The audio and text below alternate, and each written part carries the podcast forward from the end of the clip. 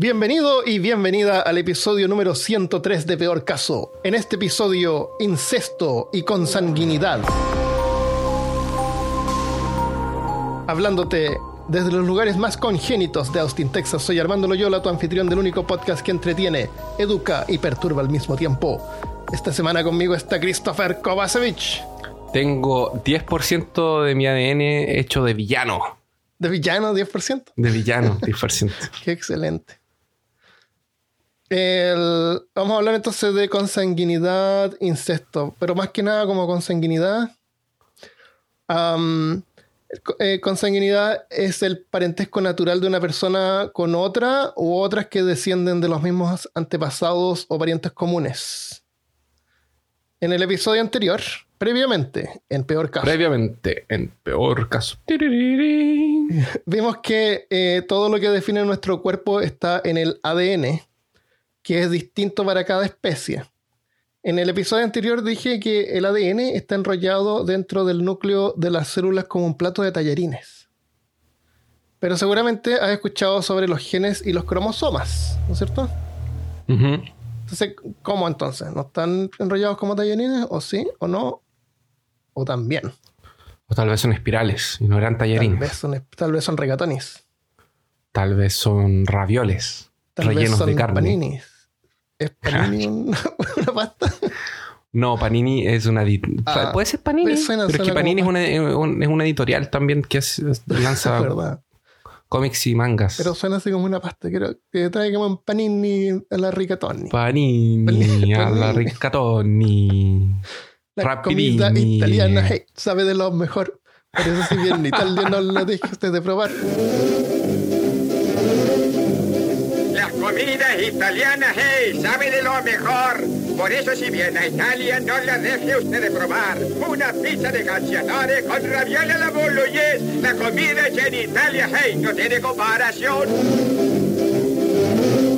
Esto es una cartoon de, de, de- de Warner Brothers, ¿no te acordáis? Del, del No. conejo. Era un perro que trabaja y va a trabajar como a una- un restaurante y, y es de chef. Y cuando va a servir la comida canta esa canción. ¿En serio? Sí, es, es un clásico. Oh, no lo había visto, no lo conocía. Ya. Resulta que cuando la célula se divide, es como que, como que es la forma en que se reproducen las células, por mitosis se llama. Sí. Todo el material genético, eh, las moléculas de ADN en el núcleo, se ordenan en forma de como que asemejan letras X. En realidad tienen como, como dos patitas hacia arriba y dos hacia abajo. Como, imagínate Sí. como dos piernas hacia arriba y dos hacia abajo. O imagínate un ovillo de lana. Así como que la, lana- la, lana- la, la- la lana, cuando la compras, viene así como un ovillo largo con una etiqueta al medio. Así está. Y después cuando después que se separa se relaja y como que se esparce. El- los ovillos de ADN se llaman cromosomas y generalmente tienen una forma como de X y los genes son secciones de cada cromosoma. O sea, un cromosoma puede tener unos 2000 genes, que son como las secciones de la, de la lana, por ejemplo. Otra forma de imaginarlo es que cada cromosoma es un libro y cada página es un gen con instrucciones. Eh, los humanos tienen 46 cromosomas en total. O sea, cada célula, o casi todas las células, porque hay algunas que no, pero casi todas las células tienen 46 cromosomas en el núcleo de la célula. Eh, o sea, imagínate como 46 ovillos de ADN. 40 23 son copias de cromosomas del padre y otros 23 de la madre. Y están agrupados en pares, según los tipos de genes. Cada uno de los genes define eh, cada parte eh, que puede tener variaciones. Por ejemplo, hay un gen que define el color de los ojos, por ejemplo, la cantidad de melanina que tienes en el iris de los ojos. Puede ser diferente. Perso- Personas Sí. tienen más o menos color en el ojo. Eh, esas son variaciones que, que se activan dependiendo de, la, de los genes. Y hay algunas. Hay en algunos casos en que se activan los dos, los dos genes, el del padre y la madre, como por ejemplo si uno tiene sangre tipo A y el otro tiene sangre tipo B, el hijo tiene sangre AB. Ujú. Así de simple. El- los, genes, eh, los genes no son perfectos. Hay varios que cuando se expresan pueden causar desórdenes o enfermedades. Por ejemplo, el albinismo. falta de melanina en todos lados, en el pelo, en el ojo y en la piel. Son todos Sí. blancos. Y tiene problemas para, con el sol y parece que siempre tienen problemas de, de visión. Son medio ciegos. No, no sé. Eh, síndromes, de, síndromes que causan discapacidad física o intelectual. El síndrome de APERT, que no es Asper, APERT, que es una condición bien Que las rara. personas apretan cosas. Claro, apretan demasiado las cosas. Van a agarrar el Apretan huevo, lo demasiado las rompen. Sí. la soda, la Abren, eh, cierran frascos, no los pueden abrir Ah, vuelta. cierra las puertas del auto súper fuerte. El- esta es una condición que causa una forma anormal del cráneo y los dedos de las pies y las manos eh, se fusionan.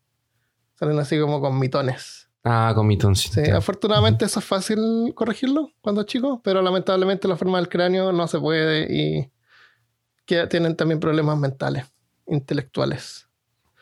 Eh, otros como la hiperplasia suprarrenal congénita afecta al cuerpo a nivel hormonal o otros que afectan a los órganos como la fibrosis quística que afecta a los pulmones y el sistema digestivo. Hace que la mucosidad producida por los pulmones y los intestinos sea espesa y pegajosa. La gente con esa enfermedad tiene problemas respiratorios crónicos, sufren de infecciones pulmonares, tosen, como que silban todo el rato cuando, cuando respiran por la, por la um, congestión y tienen problemas para crecer y ganar peso, sudor súper salado y problemas digestivos.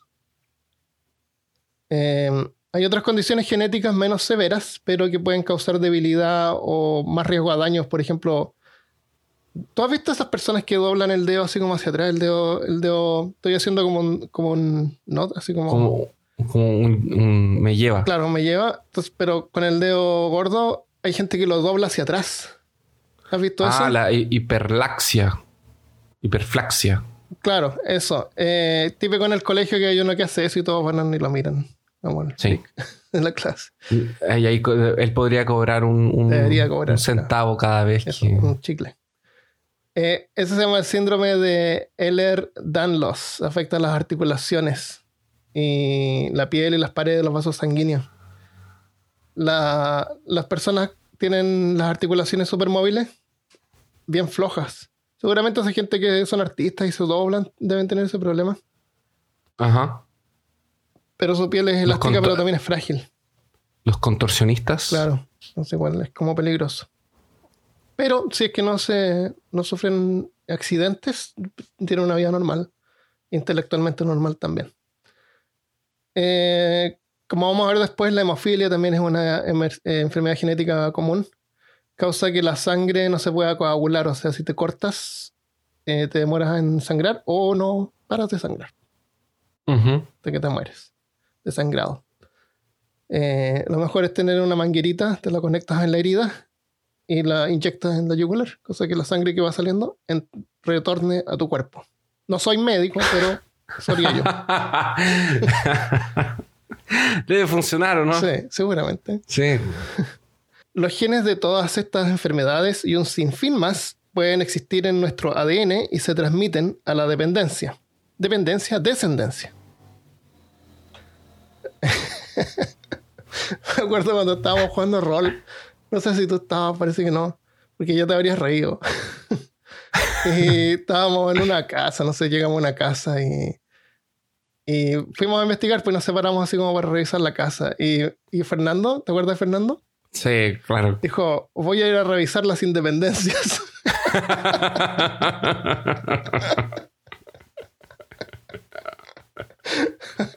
las independencias.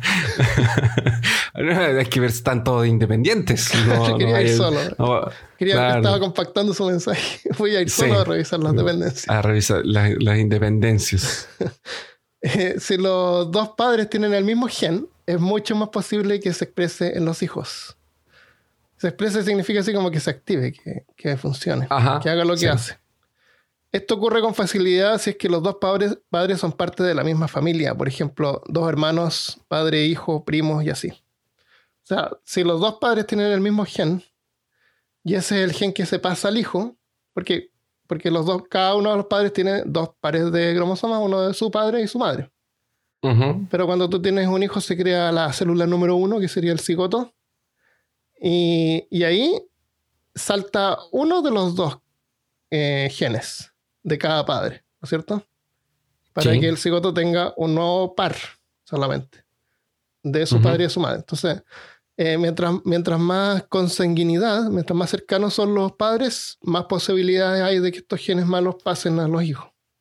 Es, es- porque, en, si mal no recuerdo, cuando se generan las células reproductoras, que serían los espermatozoides de los hombres y la mujer los óvulos, eh, cada célula de, ca- o sea, cada, claro, cada celulita de, de- de- de reproducción va con la mitad de la carga genética. Claro, claro. Por eso que Armando está diciendo eso. Entonces, por ejemplo, para determinar el cada uno, todas mis células tienen dos. Entonces, cada una de ellas va con una. Entonces, puede dar una combinación. claro, Puede ser una con una, una con la otra. Entonces, cuando tienes una, una, un- una- un, un de esos cromosomas defectuosos, por ejemplo, yo tengo uno de esos cromosomas de- defectuosos y la otra persona no, no los tiene, tiene los dos sanos, ahí ese cromosoma que generalmente es el recesivo, no se es expresa. recesivo, sí. Entonces, cuando los dos recesivos se juntan, es cuando no tiene otra opción a- además de eh, expresarse. Entonces, la, la mujer, si es, tiene el mismo cromosoma defectuoso, hay un 50%, de prob- o no, hay un tercio de, un cuarto de probabilidades de que ese pro- cromosoma se, se exprese. Claro. Ahora, si los dos tenemos, si yo tengo uno solo, más- pero los de ella son los dos defectuosos, ahí hay un tercio de posibilidades de que eso no se... No se activa. Hay un cuadro, hay un Sí, sí. cuadro. Hay una, hay una prueba que hacen, no me acuerdo el nombre, pero es una es una, un papel que tiene un químico. ¿Ya? Y tú lo puedes comprar en las tiendas, es para pruebas. Eh, hay gente, hay como, no sé, parece que como medio común, como 30%. Gente puede, tú te lo, pones, te lo pones en la lengua el papel, sientes el sabor de ese químico, que es como amargo. Ujú. Pero hay gente que no tiene los genes para desarrollar las papilas gustativas que detectan ese químico. Ujú. ¿ya? Entonces, en las clases es súper chistoso porque el profesor les da estos, estos papelitos a todos y hay gente que no, no este papel es un papel, no, no tiene ningún sabor, Sí. pero hay otros que sí lo sienten. Y estaba viendo un video de una niña que decía que sus dos padres lo pueden sentir y ella no, Sí. porque también puede pasar de que no pasa el gen. De que no pasa el gen, Qué exactamente. loco. Es súper interesante eso de, Sí. ahí, de- de eso, porque por eso decimos que mientras, incluso cuando hablamos de críptidos, cuando tú tienes un, un pool genético pequeño, esos defectos son más fáciles de que se pasen de una generación a otra. Y, y el problema también Se está que una vez que pasa, ya está. Y ahí no va, no va a dejar de estar. Exacto. Entonces, de ahí en adelante, toda la, la prole va a seguir teniendo los problemas. Ahora, otro defecto que puede dar es que en vez de que vaya con un con uno, con, con un gen, un- con, con dos cromosomas. Que una de- porque la gente que, que tiene síndrome de Down es porque tienen un cromosoma que tiene tres en vez de dos. ¿Tres patas? Ah, tres no, cromosomas. Tres cromosomas. En vez de dos, que es el. Por eso que técnicamente es como el síndrome de tri, no sé qué cosa, cromático, una cosa así. Y ahí se manifiesta. O sea, ahí pasó de Porque- que uno de los padres, en vez de enviar uno solo de sus cromosomas, Un- envió dos. mandó dos. Pero en, ese, en esa línea específica. No es Ah, claro, cualquiera. claro. El cromosoma de que, Hay un que cromosoma especi- no sé, la cara. Una la- cosa- Porque sí, claro, como una un- cara diferente. Claro. Claro, y claro. ahí, Cada porque- cromosoma, acuérdate como dijimos que era como un libro que define las partes.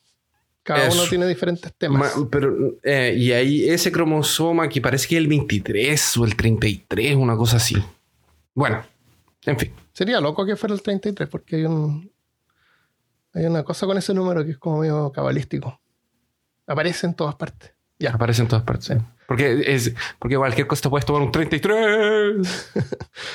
¿Qué es eso? Como en Alejo Valentina cuando hicieron lo de Matrix y Carlitos le decía a Alejo, si querés eh, volver a, a la Matrix, tomala no sé cuánto. Ah, Si tómate la querés salir de la- 33, sí, al y si no, si querés volver a tu casa, toma la 33. Y de ahí gritas, 33. Verdad, verdad. Bueno, el, esto de tener relaciones con padres y hijos, con, con razón que es tabú y es condenado moralmente. Ujú. Pero esto no significa que en el transcurso de la historia ha sido practicado, especialmente en comunidades reducidas, donde no tienen otra opción, están aislados, Sí. o por la realeza, donde los casamientos entre primos y familiares eran usados como contratos para mantener el control y la paz entre los reinos. Todo a costa de duplicar el riesgo de muerte infantil y discapacidad física o intelectual. Aunque eh, ser abogado del diablo no sabían de genética. No, te- no deberían. eh, No sabían Sí, no, por qué diablos no pasaba. sabían que, tenía malas consecuencias igual. Que había riesgo. Pero en realidad no sabían por qué. Esto lo hablamos, lo tocamos muy por encima en el capítulo de cumpleaños del año pasado, cuando yo hablé sobre los vampiros Ah, y por qué, cómo era, por qué habían algunas cosas que afectaban al- a la persona y comenzó a generar el mito del vampiro. Sí, verdad. Eso está en el episodio de, cum- de cumpleaños. Entonces, esto pasa por aislamiento. O sea, si hay un, grupo de personas. Dijimos también en el episodio anterior, en uno de los anteriores, sobre esa regla 50-500. Que 50 era como el mínimo mínimo que podías tener en una comunidad para que no hubieran problemas genéticos. Ujú, Y sí. 500 era como lo más saludable, parece. El- pero lamentablemente a través de la historia hay tribus, por ejemplo, en Zimbabue está la tribu Badoma, que les llaman hombres avestruz, que tienen una condición genética eh, que hace que, ten- que, solamente tengan como dos dedos y los tienen como separados. No sé si has visto fotos de ellos. Ah, no, Los nunca vi. pies y las manos tienen así como que parecen como, como avestruces. ¿Ya? Es como que los dedos los tuvieran así tal cual juntos. Es como un saludo Vulcan. ¿Ya? Como si fuera una tortuga ninja. Claro, dedos como tortuga, una especie así. Medio deformes, pero claro, así. Y eso es, una, es un gen que ya está en la población. Y es una tribu, entonces como un grupo reducido. Y todo, y como que el 100% de los hijos van a salir iguales. Eh, igual es una tribu de cazadores y no les afecta como para el diario vivir. Eh. A menos que quieran ir a comprar zapatos y guantes, supongo. Claro. que no deben usar muchos guantes, me imagino. había, había un, un zapatero que mandó a dos vendedores eh, al África a vender zapatos. Y después los dos vendedores regresaron y uno dijo, eh, no, no podemos hacer negocios ahí porque nadie usa zapatos. Y el otro dijo, ah, eh, fui y sí podemos hacer negocios ahí porque nadie usa zapatos. es como la oportunidad. Pero también- Claro. como- Tienes que ver, tienes que, todo depende de la perspectiva, Claro, un vaso, medio lleno, medio Eso vacío. Un ejemplo de vaso medio lleno, medio vacío. Es- Eh, otro ejemplo de aislamiento es, una, es un caso raro que ocurrió por el 64, 1964, en los Montes Apalaches. Había una familia que vivía en los montes que era, su piel era de color azul. Azul. ¿Cómo este amor es azul? Como azul. ¿Como el mar azul? como el mar azul. Y resulta que esta gente tenía una condición médica, o sea, una condición genética, y era una familia, y se habían casado entre ellos porque era lo que había. Y, y empezó a expresarse esto de, de esta enfermedad que les causa que la, la piel sea azul. Entonces, cuando ellos fueron, iban al pueblo, todos los miraban raros y como que los separaban porque no- ellos son los azules. Ah, eran discriminados. Eran discriminados, entonces causaba que ellos se aislaran aún más en las montañas y continuaran que reproduciéndose entre ellos. Porque eso es lo que pasa, no sacamos nada con tener una población de 50 personas. Si es como, ah, nosotros no nos casamos con los, con los de la esquina. Con los, con los, ah, mi hija nunca se va a casar con, el los- herrero. con los pies de avestruces. Claro. Entonces ahí el pool genético tampoco funciona. Ahí tiene que haber más gente porque Claro, existe la no discriminación, las 50. peleas, No eran ni las 50, tías que hablan mal. menos de 10. Es. El- ellos tenían la piel azul, pero se dice también que la, que lo- la realeza tiene la sangre azul. Sí. ¿Por qué crees tú que dicen eso? Yo, yo sabía de una cosa, la verdad. Eso debe ser porque... ¿Qué puede, qué puede ser? Cuéntalo, o lo cuento tú o lo cuento yo. ¿Lo puedes contar tú si quieres? Bueno, lo, lo- lo busqué rápido antes que empezáramos a grabar y en realidad que tiene sentido. Era porque lo- los privilegiados no, no tienen que salir a trabajar Entonces tienden a tener la piel más clara. Los que trabajan hacia afuera en el campo, Sí. como que la piel se oscurece. Ajá. Eh, se oscurece porque estamos más tontados, genera como mela- melanina. Entonces, los- los- la Y realeza. estaban más sucios. También. La realeza de estar más limpio, menos exposición al sol. Tienen la piel más clara. Y eso hace que sea media translúcida y se vean las venas detrás. Y Exactamente. como que el recubrimiento de las venas es azul. Exacto. Y una parte que encontré media perturbadora era. Estaba. Cuanto más flanco y fino era el cutis, más atractivo resultaba para los caballeros que veían las venas azuladas en los opulentos bustos femeninos, recordando el mármol más preciado y delicado. Eso, eso es lo que no se imaginan. Por eso que siempre las pinturas las pintan a todas mega blancas. Es que bueno, el mármol es blanco. Claro. Sí, pero era como, era como, era, era, era bonito mostrar las venas, cosa que hoy en día no, No, hoy día no se, no se estila mucho No. mostrar las venas. no mucho que loco cómo cambian las cosas. Totalmente. En, la, en el antiguo Egipto se creía que la mujer era la portadora de la sangre real de la familia. Así que era costumbre que el hijo mayor y la hija del faraón se casaran y se convirtieran en gobernadores. O sea, ahí ni siquiera trataban así con otras familias. Ah, eran esos mismos. Eran ¿no? ellos mismos, era, lo la familia era real. Claro, literalmente. El rey Tutankamón nació en 1342 a.C. Fue el resultado de generaciones de matrimonios entre hermanos y los padres de Tutankamón eran hermanos. Cuando Tutankamón heredó el trono a la edad de 10 años, era un joven débil con pie sambo. Sam- Pie sambo es cuando tienen como el pie doblado hacia adentro. Ajá. y tenía escoliosis en la espalda, así que tenía que caminar con un bastón a los 10 años. Sufría además de osteonecrosis, que es descomposición del tejido óseo, eh, lo que le debió haber resultado increíblemente doloroso, especialmente en la cadera. Imagínate que la, la unión de la cadera se te empieza como a destruir, No. horrible. Y las articulaciones. Tenía el para- paladar hendido. Eh, ¿Puedes explicar tú qué es lo que es paladar, paladar hendido? Cuando tiene el labio leporino. Sí, porque el, el, hues- el, el maxilar son dos huesos. Y hay una etapa de la, del- de la parte de cuando el embrión se está desarrollando que no se cierran esos dos huesos, no se alcanzan a juntar y queda abierto. Entonces el labio queda abierto y el paladar, los, los huesos del, del maxilar quedan separados. Como Eso se puede tratar hoy en día. Hay una, Ah. hay una cirugía para juntar el labio y para juntar el, el hueso de nuevo, pero queda abierto. O sea, el- el- la mucosa está ahí igual, pero los, los huesos están separados y da esa sensación de que Ah, está abierto, y si te lo tocas con la lengua se va a sentir así como blandito. como blandito. Ah, Qué loco. O sea, tiene la boca así como un depredador. Claro. Como que separan como la mandíbula. depredador así. Eh, también los incisivos. ugly son of a bitch. tienen los tenía los incisivos de gran tamaño. No sé, significa los dientes grandes. Sí.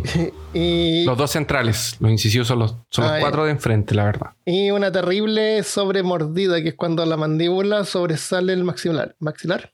O sea, en la parte de abajo de la boca, la mandíbula sobresale. Es que como la- se la-. Es, pues, es que la sobremordida puede ser al revés también. También sí. An- Ande bajo mordida. Bueno, Tutankamón tenía sobre mordida, o sea, tenía el la, la mandíbula de abajo más, más, más proyectada. Más, hacia, más proyectado. Eh, igual, Y con labio leporino. bueno, no, no tenía labio leporino, no alcanzó. Parece que es como una etapa. Tiene como el paladar partido y si Ya, tenía es demasiado paladar, se te sí, separa la- el labio también. Pero tenía la- la- el paladar partido. Igual como dictaba la tradición, Tutankamón se casó con su media hermana, quien dio a luz a dos hijos que murieron rápidamente y sus momias fueron encontradas enterradas en la tumba de su padre. En la tumba de Tutankamón se encontraron dos guaguas. Eh, Tutankamón solo gobernó durante nueve años antes de morir a los 19 de malaria, que le afectó severamente por todos los problemas genéticos que ya tenía. Claro. No, se ahí ya caput inmediatamente. Eh, hay una hay imágenes hay imágenes de toda esta gente antigua que son como versiones modernas como, como se hubieran visto como se veían en realidad Ujú. lo vamos a poner en peorcaso.com En la antigua Roma, a pesar de que el incesto era tabú y estaba prohibido, se cree que el emperador Calígula pudo haber tenido una relación sexual con su hermana Julia Drusila, mientras ella estaba Ah, casado con Marcos Lépido, o sea, ella tenía su, su esposo. Según el historiador romano eh, Suet- Suetonius, Suetonius, Calígula quería casarse con su hermana imitando a los egipcios. Cuando su amada hermana murió de enfermedad a los 21 años, Calígula estaba a su lado y ordenó al Senado que la declararan una diosa. Calígula se mudó con sus otras dos hermanas, eh, Líbila y Agripina, la más joven, pero descubrió que sus hermanas también estaban durmiendo con este Marcus Lepidus, con la esposa de, de Drusila, de la primera hermana el viudo de Drusila, la hermana que había muerto. Calígula celoso mandó a ejecutar a Marcos y exilió a sus hermanas. Ah, parece que las mandó a una isla. Sí. Ya, Bueno, sí, yo. es que una la- se llamaba la- Libila, que suena así como la Sí. villa. La, la Tortulia tiene un, un especial de Calígula y contaron esa, esa historia. Ah, excelente, es, escucharlo. es un episodio como tres horas de, de Calígula. Ah, ya, un episodio estándar de, de la tertulia. Sí, un episodio estándar de la Tortulia, exactamente. Así que vacían su teléfono de fotos. Borren todos los videos para poder descargar el episodio. Conéctese a Wi-Fi. Eh, después de que Calígula fue asesinado, su tío Claudio se declaró, fue declarado emperador. Claudio luego descubrió que su propia esposa, Valerie, estaba teniendo aventuras con un amante y conspirando para derrocarlo, así que los mandó a matar. Ma- Se mataban todos. Claudio alcanzó a tener una hija con Valerie, llamada Octavia. Entonces Claudio estaba enamorado de Agripina, una de las hermanas exiliadas de Calígula. En- pero en Roma estaba prohibido el incesto, como dices tú. Así que Claudio fue y cambió la ley para poder casarse con su sobrina.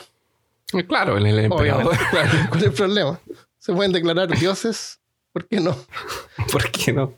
En la, tuvieron un hijo que nombraron Nerón, Ah. que heredó un desorden neuromuscular. Luego, y ahí hay incesto. Luego Agripina envenenó a Claudio para dejar espacio al trono para su hijo Nerón. O sea, Agripina tuvo un hijo con Claudio. Agripina mata a Claudio para que Nerón sea emperador. Nerón se casó con su media hermana Octavia, la, otra hija de Claudio. Eh, pero espera, hay más. Nerón además era paranoico, así que fue coronado emperador a los 14 años y pensaba que su madre estaba conspirando contra él. Así que una vez que su madre estaba en un viaje en un barco, mandó hundir el barco. A Agripina. Pero Agripina sobrevivió y nadó a la orilla. Pero desafortunadamente fue recibida por un grupo de soldados que tenían la orden de asesinarla. Oh. Nerón, mientras tanto, tampoco se llevaba muy bien con su esposa y terminó enviándola a ejecutar, acusándola falsamente de adulterio. A Octavia, la hija de Claudio. Nerón es famoso por un gran... O sea, se había casado con, con la, su media hermana. Nerón es famoso por un gran incendio que ocurrió en Roma. El fuego se esparció por la ciudad durante varios días y Nerón lo ignoraba. Me recuerda a otro tipo que ignora de repente cosas que ocurren. Eh, las malas lenguas dicen que incluso él mismo pudo haber iniciado el incendio. Las malas lenguas. Las malas lenguas. Las malas lenguas que sobrevivieron.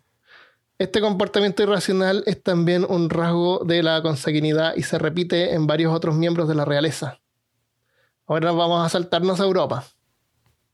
No hay pues, aquí. Después de que yo aprendí el, eh, la historia de Nero, en- entendí que el Nero Burning Room, que era para, que- para Ah, para clonar quemar, CDs. fue para, Se sí, te para cayó, el, quemar se te cayó el, CDs, el- el carnet. el, carnet. Para que antiguamente los CDs Claro, en la época medieval de la computación. CDs son esas cosas redondas, plateadas por un lado, así media espejita, y por el otro lado son casi como un Blu-ray. Es como un juego de, de PlayStation 4 o de Xbox. Claro, claro, esas cartas. Pero eso es un Blu-ray. Un CD era otra cosa. Claro, era como el anterior. Y, el, y nosotros en los computadores antiguamente tenían lectores de CD, porque tú sabes que hoy en día no todos tienen lectores. Eh, eh, los- El posavasos algunos- es un lector de CD, en realidad. Exacto. El, los, hay, hay muchos computadores que hoy en día ni siquiera tienen lectores No. de, de, de CD. Eh, pero antiguamente lo que hacíamos mucho era bajar cosas y copiarlas en los CDs, quemarlas, porque había que quemar el CD para poder usar la información.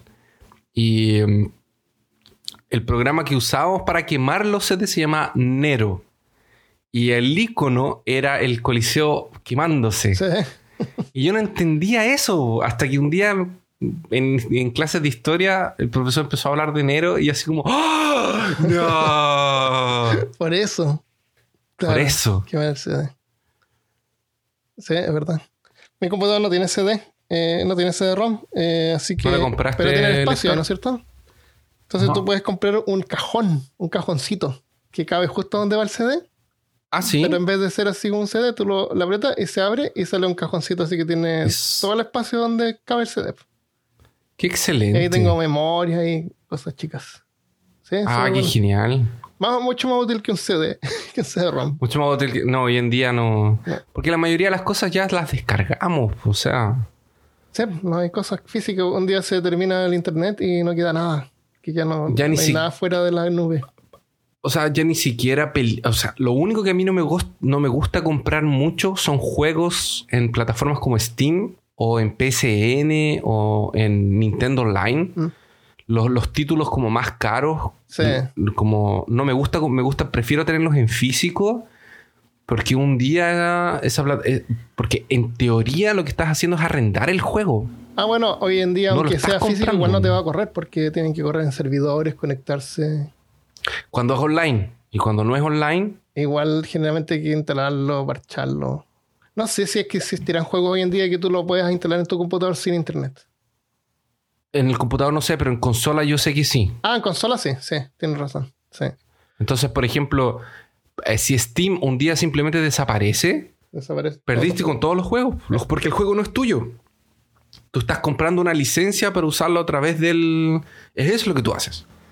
Tú Bueno, compras una licencia para usar el, juego en esa plataforma. Lo que tú haces cuando tú compras un CD o un CD de música, tú también estás obteniendo la licencia. Es la Sí. licencia. Solo que te dan en la. Te lo dan. Son corteses para dártelo para que lo escuches. Sí, tú compras la licencia y te dejan... Y te dan. Y por eso viene el juego o la música. El, el juego este Fallout, Fallout 74, lo estamos debiendo demasiado. Cuando lo comprabas en físico y lo abrías el CD, venía un cartón. Donde venía así en vez de un Ah. CD, un cartón con un número de serie. ¡Oh, no! Esa es tu ¡Qué versión rico! Ahí está. Qué horrible. ¡Qué horrible! Eh, a mí me gustan los juegos caros que me gustan tenerlos en físico también, pero, pero más que nada por, como por colección. Tengo así Witcher 3 en, en CD, Para el... Para el computador. sí, para PC. Oh, qué excelente. No, eso yo... Yo prefiero tener mis juegos de consola en físico, definitivamente. Sí, definitivamente también. Solo cuando encuentro cosas demasiado vender, baratas. cambiar, prestar. Sí. Solo cuando están muy baratos o son Sí. juegos que realmente no tienen físico, ahí no- Sí, hay juegos de, de in- independientes que en realidad no, no tienen los medios como para fabricarlos en físico. Sí. Ya, regresemos al podcast. Sí, regresamos al asunto. Lo lamento. Eh, fue Europa. culpa de enero. Europa. La realeza en Europa también sufría los mismos problemas, condición llamada eh, prognatismo mandibular. Era tan común. Prognatismo es como que la mandíbula también como que sobresale y es más larga. Y sobresale así como, como un papiche. Él era tan común entre los descendientes de la casa real de eh, Ha- Habsburg, que eran como, en- como la parte norte de Europa, que era llamada la mandíbula Habsburg. Era como que podías ver y podías ver de qué Era familia eran. Según la mandíbula. Felipe II de España se casó con María Manuela de Portugal. Los dos compartían sangre de varias generaciones anteriores. María murió a los 17 y alcanzó a dar a luz a sus hijos Carlos. Carlos, príncipe de Asturias. Sufría de muchos problemas de salud y era mentalmente inestable y violento. Disfrutaba rostizar animales vivos y una vez cegó a todos los caballos del establo. También una vez trató de obligar a un zapatero a comerse los zapatos que le había hecho porque no le gustaron. Pero Dios mío. Su padre se vio obligado a mantenerlo en prisión hasta que murió a los 23 años. Se enfermó de una cosa y se murió. Se enfermó. Se enfermó, sí, malaria, no sé. Se enfermó. Eh, igual no vivían tanto porque estaban todos enfermos todo el tiempo. Sí, no se cuidaban tampoco. No se lavaban las manos. Claro. Carlos II de España, bajando por la misma línea sanguínea de los, de los Har- eh, Ha- Habsburg, Habsburg. El rey Carlos II de España, uno de los, eh, es uno de los casos más trágicos de consanguin- consan- consanguinidad. Su-. Sus padres eran tíos y sobrinas. Todos los cuatro bisabuelos eran descendientes de Juana la Loca, que estaba loca. Carlos no aprendió a caminar hasta los ocho años y nunca pudo aprender a leer o escribir. La deformación de su mandíbula, de su mandíbula era tan severa que era incapaz de masticar la comida o hablar normalmente. Y babeaba todo el tiempo. Se no podía O cerrar sea, la tenía que boca. estar con un baberito. Le entraban moscas. Claro. El, el babero real. El babero real. Sufría de un montón de problemas físicos y psicológicos. Era llamado Carlos el Hechizado y era descrito como bajo, cojo, epiléptico, senil y completamente calvo antes de cumplir los 35 y siempre al borde de morir. Carlos se casó dos veces, pero era impotente, así que no tuvo hijo y murió a los 38. El doctor que hizo la autopsia dijo que su cuerpo no contenía una sola gota de sangre. Su corazón era del porte de una semilla de pimienta. Sus pulmones estaban erosionados. Sus intestinos estaban podridos y gangrenosos. Y tenía un solo testículo. Y su cabeza estaba llena de agua. Pero, que- Dios mío, ¿qué, qué es esto? ¿Es Es un una bolsa de cosas. Una bolsa de desperdicios de, de la carnicería. Ese era Carlos II. No, la medicina no era muy, eh, muy exacta en ese tiempo. Específica. Ah, Claro. muy exacto. No, a mí me sorprende que tengan esa descripción, porque dudo que los hayan dejado hacerle una autopsia al No, rey. realmente parece que, pero no lo verifiqué, así que no lo noté, pero era como que tenía hidrocefalia o algo así, que es como que acumulación de agua en la cabeza. Entonces Sí. pudo haber sido que cuando le abrieron el cráneo hubiera salido agua. Ahora no sé sobre un corazón del porte de una semilla de pimienta, que son muy chicas. Es demasiado pequeño Sí, a eso. lo mejor era más, más Al- pequeño de lo normal, no sé. Tal vez el corazón estaba al otro lado y no lo encontraron. Puede ser, y tenía una semilla de pimienta que justo se había comido y quedó Claro. ahí flotando. O era como una piedrita de alguna cosa. Claro, un kit, no sé. uno de los no sé, estoy que inventando. Sí, puede ser. En la, um, otra enfermedad congénita común entre la realeza era la hemofilia, llamada, llamada la enfermedad real. La reina Victoria ya era portadora del gen que, pasa- que causaba hemofilia. Dos de sus hijas eran portadoras del gen, Alicia y Beatriz. Alicia tuvo un hijo que murió de hemofilia a la edad de dos años. Eh, otra hija de Alicia que sobrevivió se llamaba Alexandra. Se casó con el zar Nicolás II. Su único hijo, Alexi, sufría de hemofilia y era dependiente del místico Rasputín, Uh. que aseguraba curar al niño. Y terminó debilitando a la familia real y contribuyó a la caída de la dinastía real. ¿Pero fue culpa del pobre padre Rasputín? ¿O fue culpa de la mal práctica del incesto y casarse con parientes? ¿Por qué? ¿Acaso él es una víctima de las circunstancias? Él es una víctima. ¿O son las circunstancias una víctima de Rasputín? Exacto. Eh, creo que tenemos un par de episodios sobre Rasputín. Sí, pueden ir a escucharlos, están allá atrás y están muy buenos. Para evitar problemas congénitos, hoy en día la realeza, que no sé cómo todavía existe, se ha preocupado de encontrar parejas fuera de la decrépita reserva genética real que tienen. Por eso es que vemos al, al- no, yo no sigo esto porque no me gusta, pero el rey de no sé dónde se casó con una tenista o algo así, Ah, una artista, no sí. sé, no sé. La reina Isabel eh, todavía es reina hace como 3 Esa- millones de años. ¿Esa señora es un robot o un zombie? Un- sí. Y, Eso- eso es lo y que sé. dijeron, el otro día leí en internet, no sé si es verdad ya, pero decían que el hijo, holograma. que era el príncipe, ¿cuál que el príncipe? El otro, el, el- el hijo, el que nunca pudo asumir, que es- tiene como 60 años y todavía es príncipe. Ya. Eh, parece que le dio corona, coronavirus. Ah, verdad. Parece que le dio corona al príncipe Charles. Eso puede ser mentira y puede ser solo publicidad. Puede ser mentira. Que no sí. sale en ningún lado. No sé, no, sé, no tengo idea. Sí, no, y, y porque No sé, la, es, es como para hacer el chiste de que la reina no va, Claro. no le va a a dar. No. En la, mm, eso es lo que tenemos sobre. Esto, esto es sobre consanguinidad así en la realeza. ¿Y tú tienes algunos casos más modernos? ¿Vamos a ver el Tengo. futuro, al 1800? Claro, vamos a 1890. ¡Wow! ¡Qué no, futurista, Christopher! esto no está ordenado por ningún tipo de. Solo encontré algunos datos curiosos y les traigo los cinco. No, mentira. no, eh, uno de los casos. eh, encontré algunos casos de incesto. La mayoría es de gente casándose con primos. No quise poner nada. Yo le había contado a Armando de. La mayoría de casos de incestos que son de padres con hijas son de abuso, de violaciones y es, eh, es más tenso. Es, es como contra la voluntad. Entonces, estos de aquí son más. Porque generalmente los, los que eran. Cuando se casaban los primos con primos por la realeza, era porque no tenían mucho con quien casarse también. Claro. Y porque era para no casarse con el hermano, se lo casaban con primos. Pero la primera persona que les traigo es el señor Charles Darwin. Ya.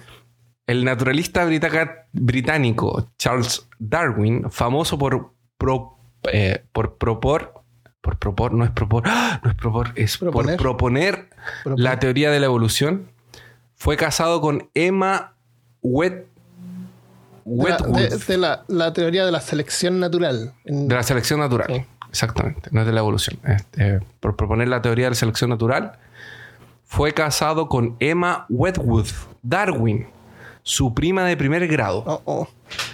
Ellos tuvieron 10 hijos. Oh, wow. Dos eh, fallecieron y otros tres eran estériles. Conforme cuenta Briana, eh, lo más interesante es que, se tratando de Darwin, era obvio que él mantenía registros súper detallados a respecto de la salud de su familia. Y cuando los hijos empezaron a presentar problemas, el naturalista pasó a asociarlos con sus observaciones hechas anteriormente en plantas que habían sido cruzadas entre sí. Ah, realmente lo estudió. Ya. Fue entonces que el británico comenzó a sospechar que sus hijos podrían haber heredado algunas enfermedades debido al histórico familiar entre eh, casamientos, entre los matrimonios, entre, entre Qué parientes. interesante porque en ese tiempo tampoco se sabía de la existencia de los genes. Él No, como pensó él- que las características nomás se pasaban de alguna manera. Sí, exacto. Qué increíble. Lo que, lo, que él, lo que él veía era eso, eran características que hacían eh, algunas Claro. especies sobrevivir y adaptarse y esas características se mantenían en el tiempo. Claro. Eh, más tarde, eh, analizando cuatro generaciones de la familia Darwin y Wedgwood, se descubrió que muchos integrantes de los dos lados se casaron entre sí, como el mismo Darwin sospechaba. Y los problemas de salud de sus hijos eran causados por esta lineaje genética. Qué loco. Entonces, entonces, él realmente, efectivamente, él, él tenía esa sospecha por lo que vio en las plantas, pero si tú ves la línea de las dos familias, se encontraron varias veces en el camino. Claro. El- los ingleses tienen problemas de consanguinidad en general. ¿Será Sí. porque es como una isla? Puede ser. Como que no hay mucha por qué gente, no- tanta gente. Y porque tienen muy, eh, parece que son muy, ah, eran muy rivales también de sus vecinos, como para tener esa. Ah, se, se los escoceses, los irlandeses. compartimentalizaban, sí. Con Compart- Gale. Entonces, con Gales. Parece que es Gales. Otro caso. El líder de la banda de Mamas and the Papas. ¿Qué canción es esa famosa? Eh, ¿Qué canción famosa? No sé, tendrías que. Bueno, California Dreaming y Monday Monday. Ah,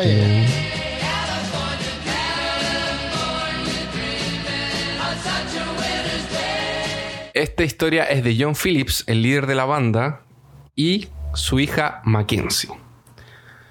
Phillips eh, compuso la mayoría de las músicas del grupo. Y hace algunos años, Mackenzie reveló en un libro que tuvieron una relación incestuosa cuando ella tenía 19 años de edad. Según su testimonio, en la víspera de su primer matrimonio, el padre y la hija usaron drogas y comenzaron un caso que duró aproximadamente 10 años. 10 años, por loco. Wow. La relación solamente terminó cuando Mackenzie quedó embarazada y comenzó a temer que su bebé eh, fuese hijo de su padre. En una ocasión contó que Phillips le habría pagado para que eh, ella tuviese un aborto. Eh, y ahí el caso de los dos terminó. Entonces, ap- aparentemente el hijo no es del papá, pero en- durante todo, durante 10 años tuvieron una relación aparentemente eh, consensuada. Claro. ¿Consensuada? Sí, consensual. eso. Eran tiempos muy locos. No, no, había, no se sabía de enfermedades congénitas sexuales, de transmisión sexual. No se sabía de nada. Sí. Mientras menos sí. sabes, más libre, eh, más libre. Más libre eres. Claro, más o menos. Nos vamos a los años 30, en donde una famosa eh, norteamericana de la alta sociedad, llamada Barbara Daly Beckland, eh, pasó por uno de los, de los escándalos más grandes de, de Internet. No, no de Internet en ese tiempo, pero de la alta sociedad. Ella pa- aparecía en revistas como Vogue y como Harper's Bazaar. Y su marido Brooks Bakeland eran conocidos por su estilo de vida repleto de fiestas extravagantes, mucha bebida y muchas traiciones. Pasa que Bárbara también tenía muchos problemas mentales. Y Brooks, que era su marido, terminó cansado de su personalidad explosiva y decidió divorciarse. Anthony, que era el hijo de ellos dos, se fue a vivir con la mamá. Y así como ella, era mentalmente inestable y además sufría de esquizofrenia. Las cosas empezaron a quedar bien feas cuando Anthony completó los 20 años. Y Bárbara descubrió que había tenido un caso con otro chico llamado Jake Cooper. En un intento de ayudar a su hijo, ella habría contratado varias prostitutas para convencer al joven de tener relaciones sexuales con ellas. Lo peor es que cuando su estrategia no resultó, dicen que Bárbara decidió ella misma resolver la situación. Mm, Manipuló a su hijo y lo convenció de relacionarse sexualmente con ella. El caso terminó como nos podemos imaginar, de manera trágica, con el joven matando a su madre con una cuchilla de cocina. wow. Por, por tratar de violarlo. por tratar de. Claro. La historia de Bigland se transformó en un libro y más tarde fue llevada al cine como eh, Pecados Inocentes en 2007. A pesar de haberse transformado en un caso de incesto, es incesto, ¿verdad? Sí. ¿Sí? Eh, Bárbara, se, se- cree que Bárbara habría inventado esto solo para em, como generar choques. Según algunos amantes de ella, Bárbara habría inventado todas estas cosas para... ¿Bárbara Ah. no fue la que se murió? Sí. Ah. Entonces, antes de, antes de, de que el hijo la matara, Ajá. supuestamente esto era falso. Ella nunca lo habría obligado a tener relaciones con ella. Ah. Según algunas parejas de ella. Ah, ya, ya. Los amigos, seguramente. Claro, después que hablaron esto después de que ella se murió, obviamente. Nos vamos con Edgar Allan Poe. No, Que- ¿por qué tú le estás echando a perder la reputación a estas personas tan, tan maravillosas? Pero es que eran, eran 1800 Ah. y alguna cosa, no había nada que hacer. Habían como El 12 au- personas.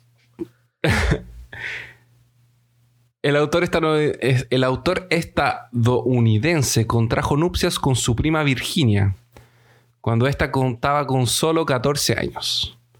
Cuando ella falleció por causa de una tuberculosis, Poe entró en el alcoholismo y empezó a usar sustancias ilegales para poder llevar la pérdida. Su amigo Chauncey afirmó que alguna vez vio al cuentista visitar la tumba de su amada a medianoche.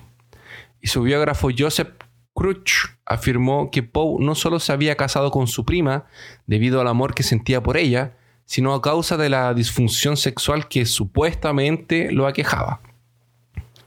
Y de esta manera no tendría que sostener relaciones sexuales normales. Eso de ahí son los cagüines de, de, de los biógrafos. Albert Einstein No. también tuvo una relación con su prima Elsa. Su historia comenzó en 1912 cuando el científico estaba casado con Mileva Marik. Oh, en wow. 1919 se divorció y Einstein tuvo vía libre para pedirle matrimonio a su prima. Entre ambos se O estableció sea, tenía, una tenía relación. marido mientras estaba casado. Sí, Wow. con la prima. Yeah. Entre ambos estableció una relación de mucho afecto y confianza. Incluso ella lo cuidó a él cuando el autor de la teoría de la relatividad estuvo enfermo. Y finalmente, Mario Vargas Llosa. Este es un escritor peruano que siempre tuvo una vida muy ajetreada y misteriosa, como muchas de las novelas que le escribió. Su primera mujer se llamaba Julia Urquidi. Urquidi. Ur- ¿Urquidi o Urquidi? ¿Orquídea? Urquidi puede ser. Julia Urquidi. Urquidi. No, Julia Urquidi.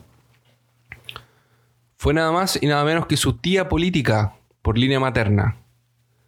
Vargas Llosa tenía 18 años cuando se enamoró de ella e hizo frente a las negativas familiares de aceptar la relación.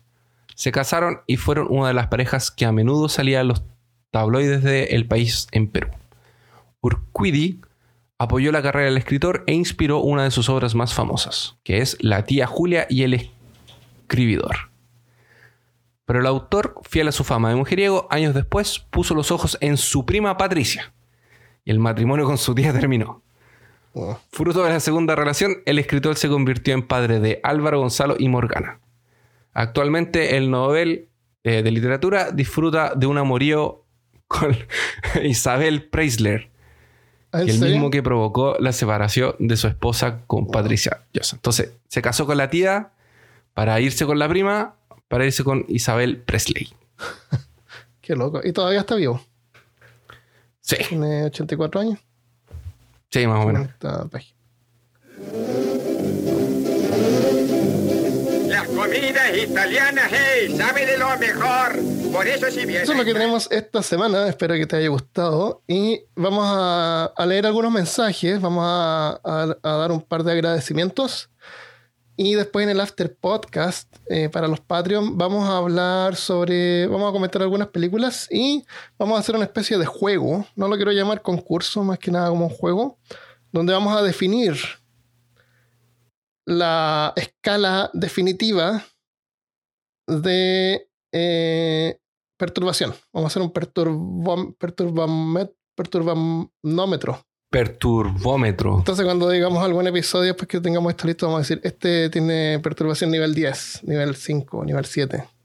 Ya, Ya. sí, me parece. Así que si quieren escuchar eso- esos afterpod, que es como cuando conversamos después del podcast, se pueden unir en patreon.com slash peor caso desde un dólar al mes. Y los pueden escuchar todos eh, de los episodios anteriores. Esta semana le damos la bienvenida a una nueva sectaria corrupta llamada Cintia Berenice Angulo Zabaleta. Muchas gracias por tu apoyo y bienvenida Muchas gracias. a Caso. Eh, y también le quiero dar las gracias especial a Kena, que nos, nos envió, que hizo un dibujo de nosotros. Ah, sí. Porque está Estaba muy bueno. eso de que la gente está aburrida en la casa, entonces están haciendo dibujos. Sí, estaba muy bueno ese dibujo, realmente. y nos hizo un dibujo. Así que vean sus dibujos, tiene unas ilustraciones súper buenas en Instagram. Eh, su handling, handler, handling, su nombre es eh, Kena, que es Q-U-E-N-A, eh, guion bajo, ilustradora. Kena Ilustradora. Así que gracias. Y tengo acá algunos mensajes anotados. En la página, en la página peorcaso.com, en el último episodio, Felipe Cisneros nos dejó un mensaje. Dice: Saludos desde Panamá. Parece que no- nadie nos había saludado, saludado desde Panamá, así que saludos, Panamá. Saludos para más. Eh, me alegraron la noche. Y, y toma atención a este mensaje. Estoy en las montañas, en la finca de mi tío, pasando la cuarentena. Y después de las 9 de la noche, Solo se escuchan grillos y uno que otro espectro o ser sobrenatural entre los matorrales y ríos. No. Creo que hoy podría dormir bien. Estoy reivindicado con su podcast. Sufro del peor caso de cuarentena, pero ustedes lo hacen más llevadero. ¿Qué, qué lugar más hermoso donde vive. Sí, qué excelente. Sí, en medio de la nada. Parece muy tranquilizador. Eso. Cuidado con gente de color azul que pueda aparecer por ahí. Que van a bajar de la montaña. Los hombres bajan de la montaña por la noche. Sí.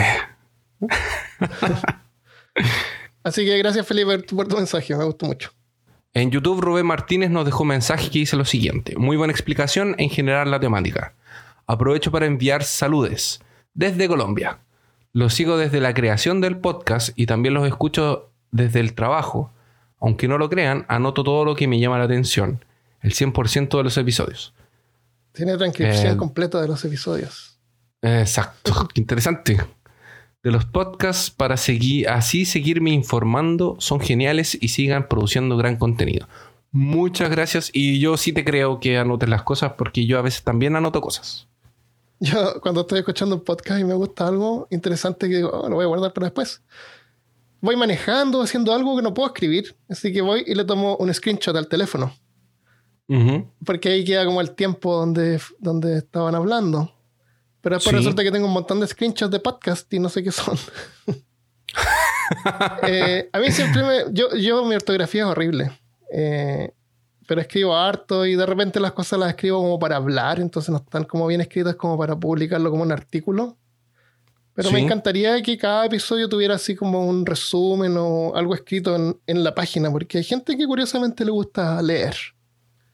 Sí. Así que si alguna vez Rubén o alguien nos quiere enviar así un resumen del episodio, con gusto lo podemos Ah, poner en el genial. publicar junto en la página del episodio en peorcaso.com. Y con su nombre, por supuesto, de- por ayudarnos. Así que Sería gracias Rubén genial, por tu. Emily eh, Retamal Yáñez también nos dejó un mensaje en YouTube. Dice, me encanta cómo hacen las cosas, son un excelente podcast, los sigo casi desde el principio. Saludos desde Cauquenes, Chile. Mi mamá tiene... Muchas gracias. Mi hermana tiene tareas del liceo con este tema y me pidió ayuda. Esto en realidad fue en los dos episodios anteriores, entonces junté los dos mensajes que dejó. Mi hermana tiene tareas del liceo con este tema y era el tema de las infecciones y el sistema inmunológico. Y todo Ajá. lo que le dije lo aprendí en el episodio. sé que un día la convertiré en una peor casiana. Saludos. Ay, gente que... Gracias, Emily. bueno. Eh, Christopher se siente, siente apremio cada vez que lee este tipo de cosas. Sí. Siente Sí, me- responsabilidad. Siento mucha responsabilidad porque hay gente que está Sí, realmente... yo, yo mientras escribía, hay que simplificar un montón las cosas porque, porque como cada, cada, por cada segundo que hablamos hay como un libro de- del tema, del, del segundo. Sí, sí. Es súper complicado. eh, eh, Hacer sí. entonces, es como lo básico, pero de repente es bueno para, para tener como una imagen visual más o menos cómo las cosas funcionan. En YouTube, Erika Hernández nos dejó otro mensaje que dice: Siempre es bueno aprender cómo trabajan los, esos microorganismos y entender que somos un microorganismo andando. Somos muchos microorganismos andando. Sí. Me reí de tu frase, Armando. La humedad es cerveza gratis para las bacterias. Ánimo, vamos a salir de esta. Solo hay que obedecer todas las medidas de seguridad. Saludos desde el mejor país del mundo, El Texas. mejor país de Estados Unidos. Estamos muy cerca, Armando. I see you. Y te ponen unos ojitos así Oh, de, wow. de que te están ¿Tú stalkeando. sabes que Texas es tan grande que Estados Unidos completo cabe dentro de Texas?